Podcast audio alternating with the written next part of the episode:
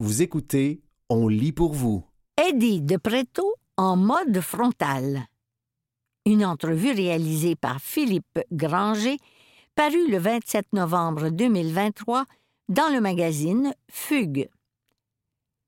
Le chanteur français Eddie de Preto revient en force avec un troisième album.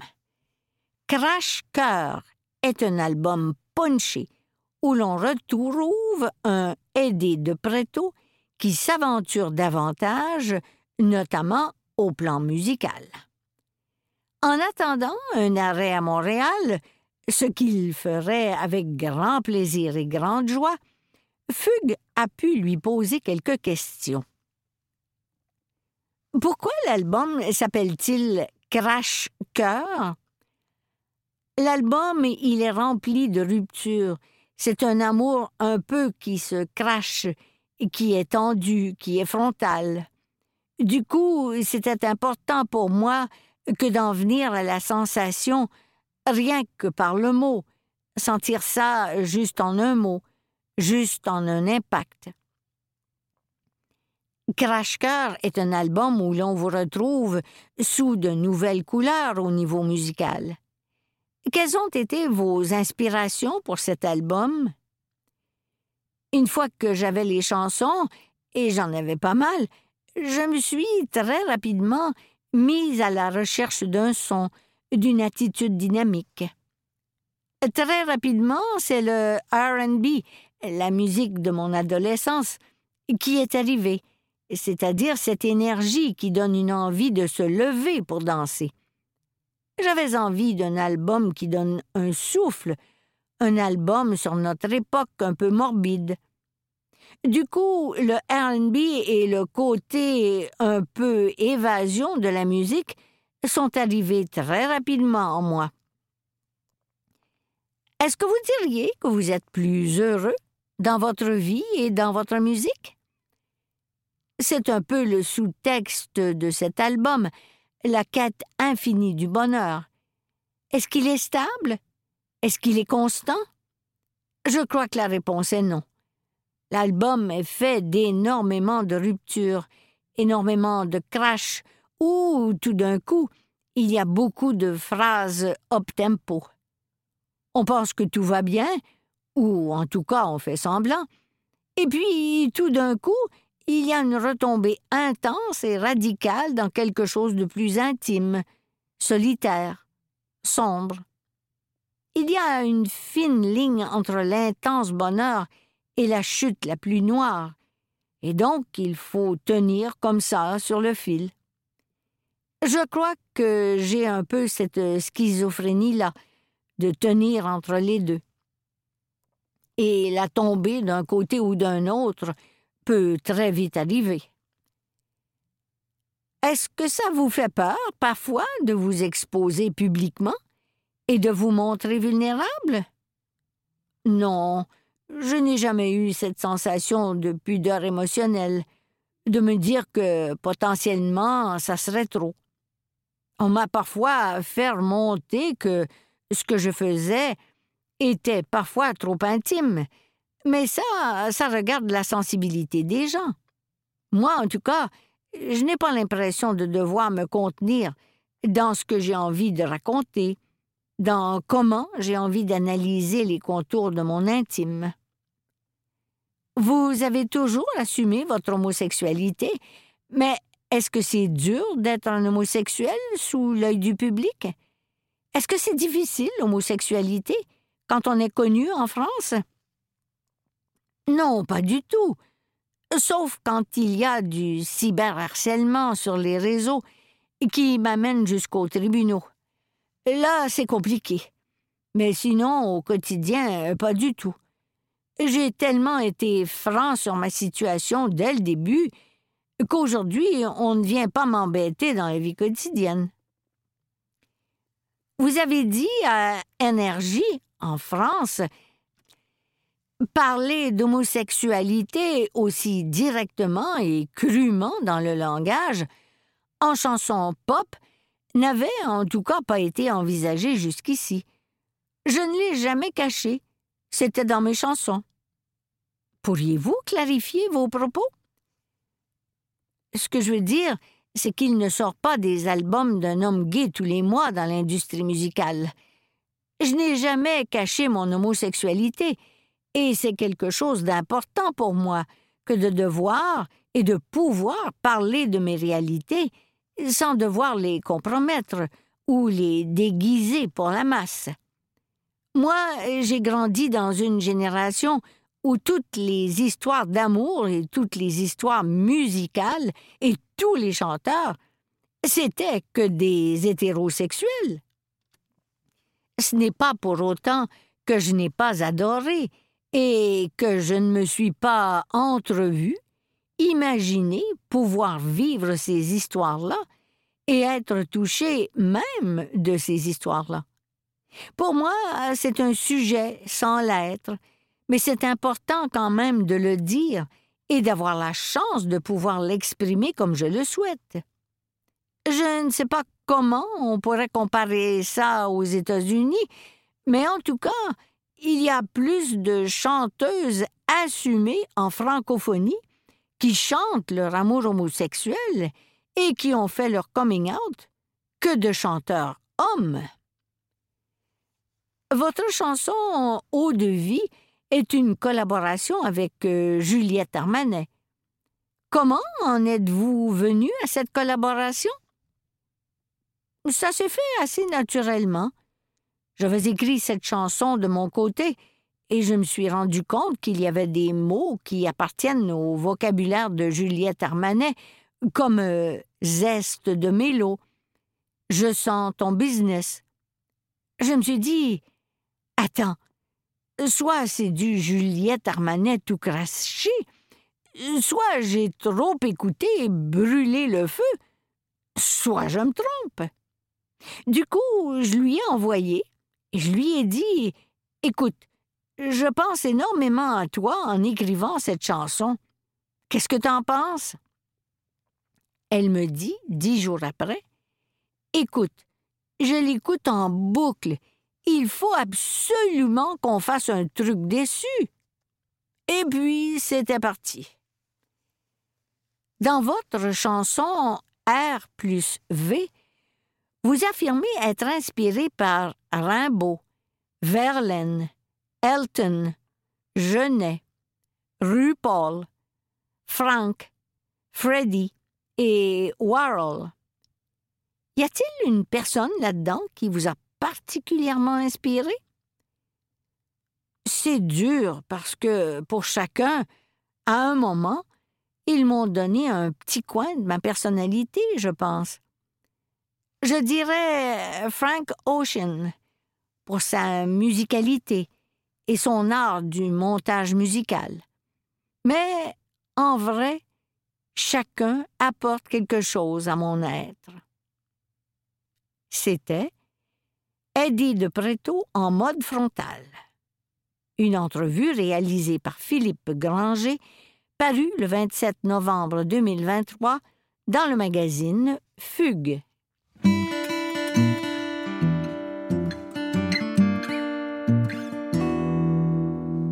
Voyage au bout de la vie, un texte de Rima El paru le 25 décembre 2023 dans la presse. Tout a commencé une nuit de Noël gâchée par la Covid. C'était il y a deux ans. Pascal Brochu, happé par le virus, juste à temps pour les fêtes, rongeait son frein en quarantaine. Je ne suis pas très bonne pour rien faire, concède en riant la mère de famille et gestionnaire de cinquante et un ans qui carbure au défi.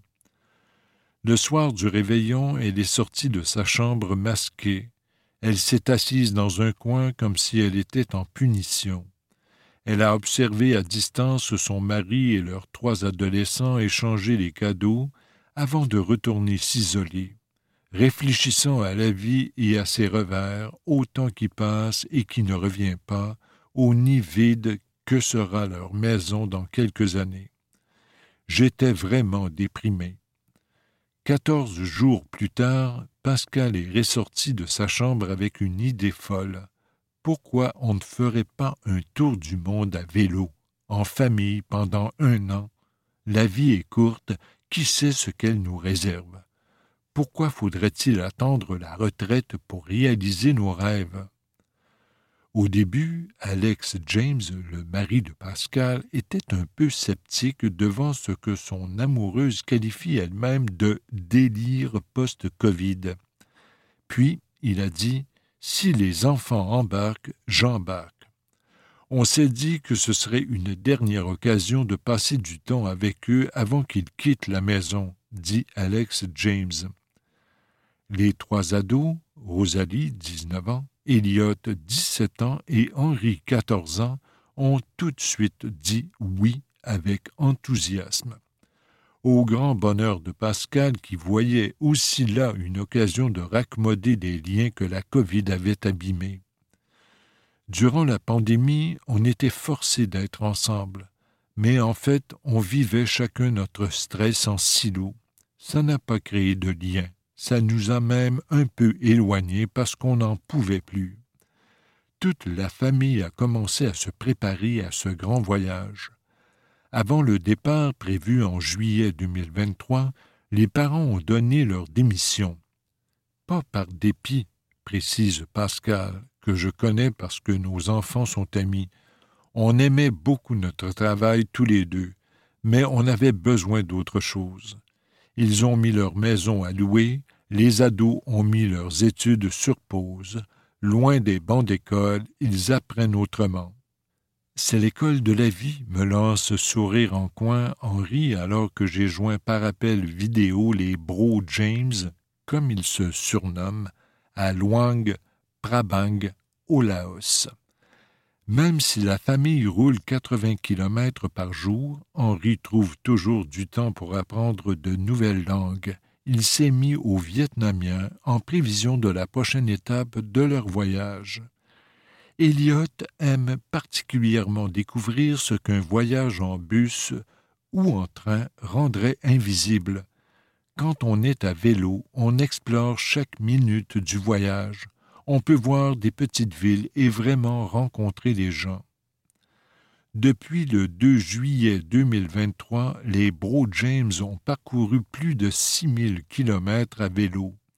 Après avoir traversé l'Europe du Portugal à la Turquie, ils comptent parcourir l'Asie du Sud-Est dans les prochains mois, avant de mettre le cap sur l'Amérique du Nord. Au bout de ce voyage, si tout va bien, ils auront parcouru 20 000 kilomètres à bicyclette. Pascal et Alex, qui se sont rencontrés alors qu'ils faisaient de l'aide humanitaire en Afrique, n'en sont pas à leur premier voyage hors des sentiers battus. Forte de ses compétences en entrepreneuriat, Pascal joue naturellement le rôle de chef de projet au sein de la famille. C'est elle qui planifie les déplacements et l'entretien de l'équipement, gère le budget de façon serrée, s'occupe du ravitaillement, veille sur les ressources humaines.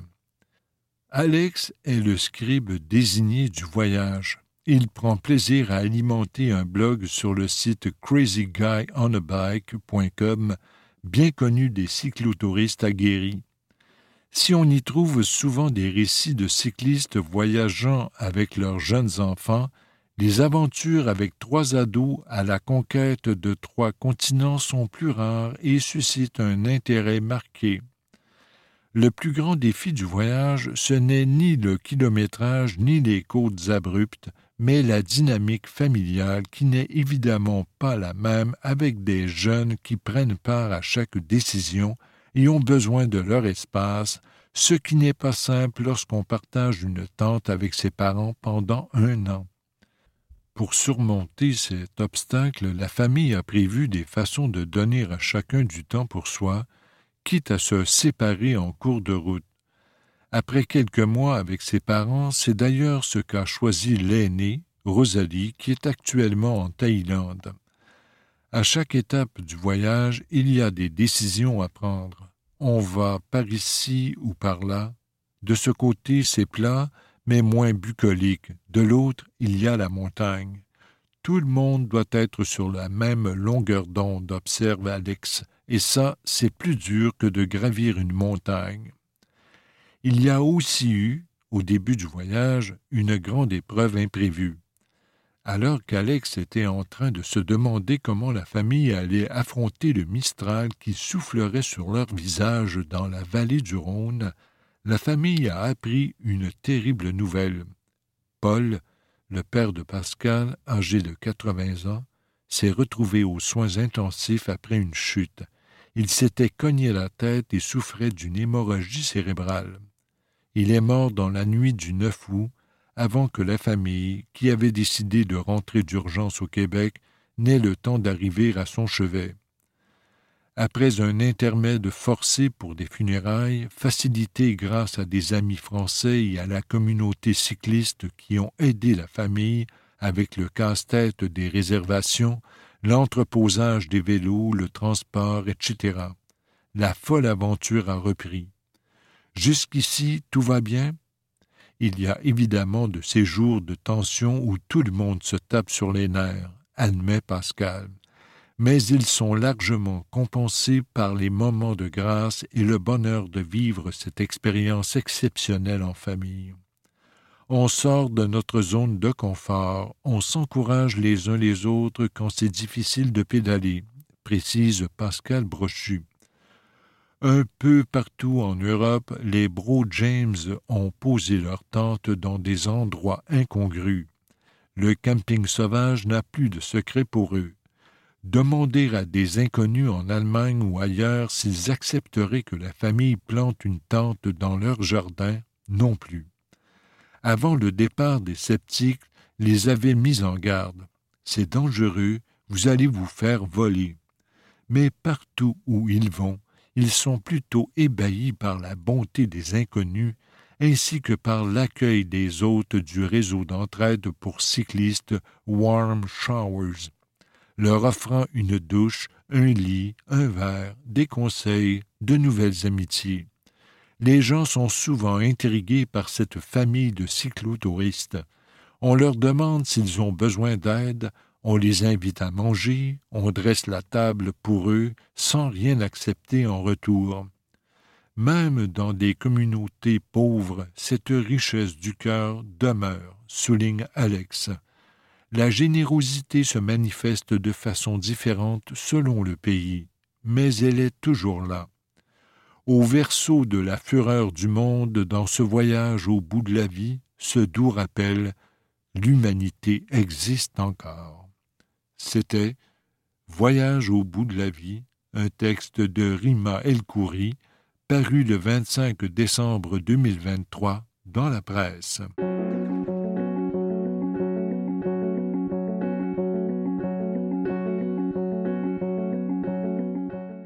Journée mondiale du sida. Une entrevue réalisée par André Constantin Passiour, parue le 29 novembre 2023 dans le magazine Fugue. L'an dernier, vous parliez de la sous-utilisation de la PrEP comme moyen de prévention du VIH-Sida. Où en sommes-nous un an plus tard? La prophylaxie pré-exposition, PrEP, existe depuis 2011 et constitue une avancée incontestable vers l'éradication du VIH. En effet, la PrEP diminue jusqu'à 97% le risque de contracter le virus, ce qui la rend aussi efficace sinon plus qu'un vaccin, lequel demeure à ce jour toujours à l'étude. Malgré son pouvoir d'action avéré, la sous-utilisation de la PrEP empêche une réduction significative de la transmission du VIH, et ceci bien que de moins en moins mentionné, a un impact majeur au plan de la santé publique. On le répète depuis des années.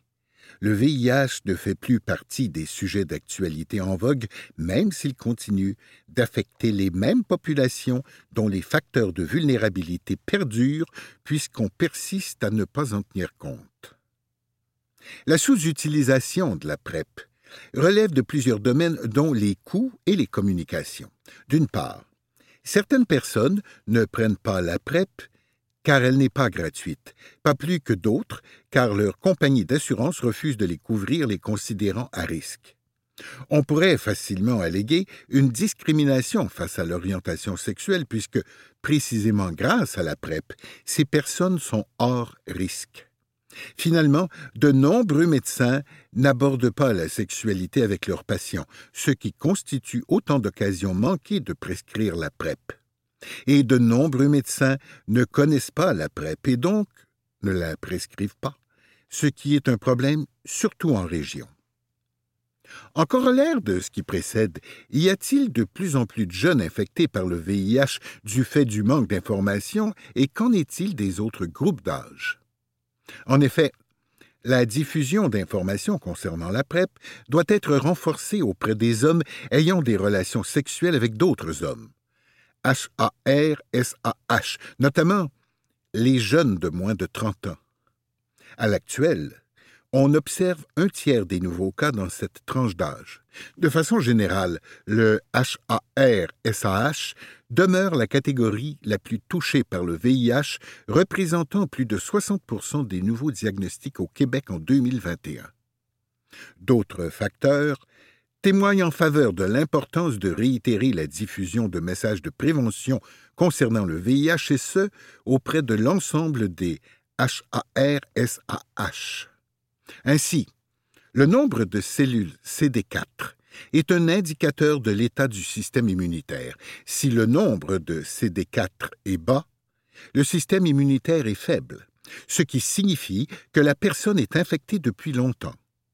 Or, il est désolant de constater que la proportion de diagnostics tardifs ne cesse d'augmenter parmi les HAR, SAH, CD4 égal ou inférieur 350, passant de 32,5% en 2019 à 45,2% en 2021. Il faut malheureusement en déduire que le dépistage n'est pas encore une pratique de routine. En témoigne la proportion suivante. 54,4% des nouveaux diagnostics chez les HAR-SAH n'avait jamais eu de dépistage antérieur. Pendant combien d'années encore va-t-il falloir répéter que l'absence d'éducation sexuelle auprès des jeunes et de campagnes de prévention du VIH et des ITSS influence de plein fouet la santé publique alors que ces moyens devraient au contraire être élevés au rang de priorité? Vous mentionnez les ITSS. On avait vu les cas de syphilis diminuer à un point tel qu'on pensait que cette infection n'existait pratiquement plus. Dans les dernières années, on a constaté une recrudescence des ITSS. Qu'en est-il? Il n'y a rien de rassurant du côté des ITSS qui présentent des chiffres alarmants.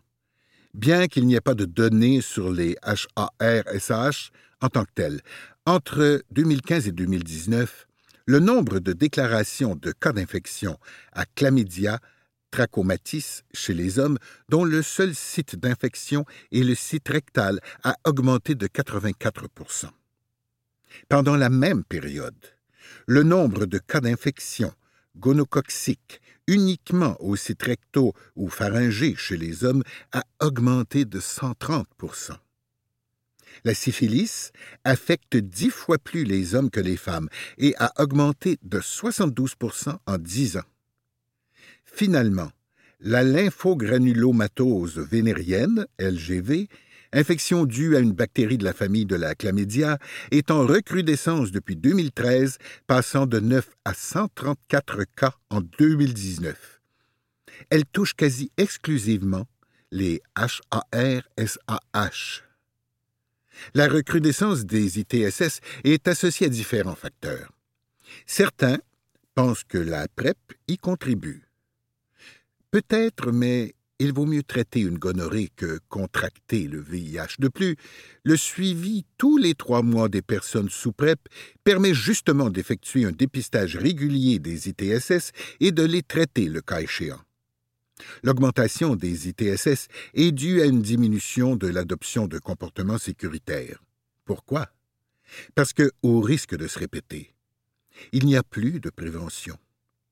Ce recul est sans doute dû notamment au fait que le VIH est devenu une maladie chronique. On n'en meurt plus, et c'est donc moins porteur médiatiquement. Mais on peut aussi se demander si reprendre le contrôle des ITSS et éradiquer le VIH sont encore des priorités. Montréal sans sida demeure silencieuse à ce sujet. Il a beaucoup été question récemment des surdoses liées au cristalmet. Est-ce que nous avons les ressources nécessaires pour s'occuper des personnes qui consomment du cristal et pratiquent le chemsex, le cas échéant, et les aider à suivre leur traitement? Cela fait plusieurs années qu'à l'actuel, on envoie des signaux d'alarme concernant les HARSH qui consomment du cristal et pratiquent le chemsex. Il a fallu la parution des articles sur les décès récents pour que cette problématique sorte de l'ombre. Les politiques et actions en réduction des méfaits ont certes été des précurseurs au Québec depuis l'émergence du VIH, mais elles répondaient d'abord et avant tout à la consommation d'opioïdes.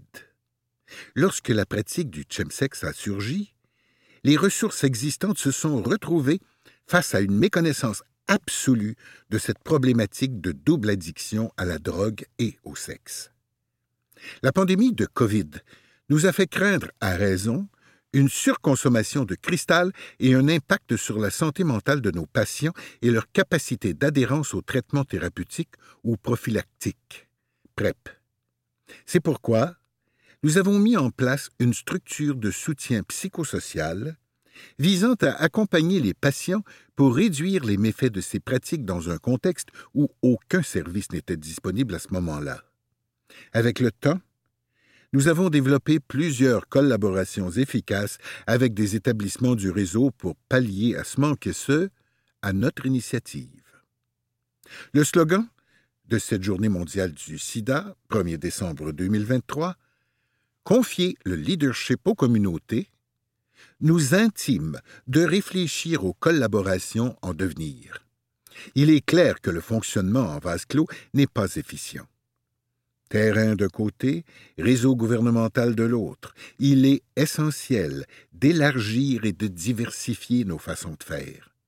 Développer des collaborations multidisciplinaires entre acteurs sur le terrain et construire, dès les premières étapes, des interventions en partenariat avec le réseau. C'est le terrain qui connaît les besoins des communautés. Le réseau a les moyens d'implanter les interventions. L'un ne va pas sans l'autre, mais les relations de confiance restent à développer de part et d'autre. C'était Journée mondiale du sida une entrevue réalisée par André Constantin Passiour, parue le 29 novembre 2023 dans le magazine Fugue.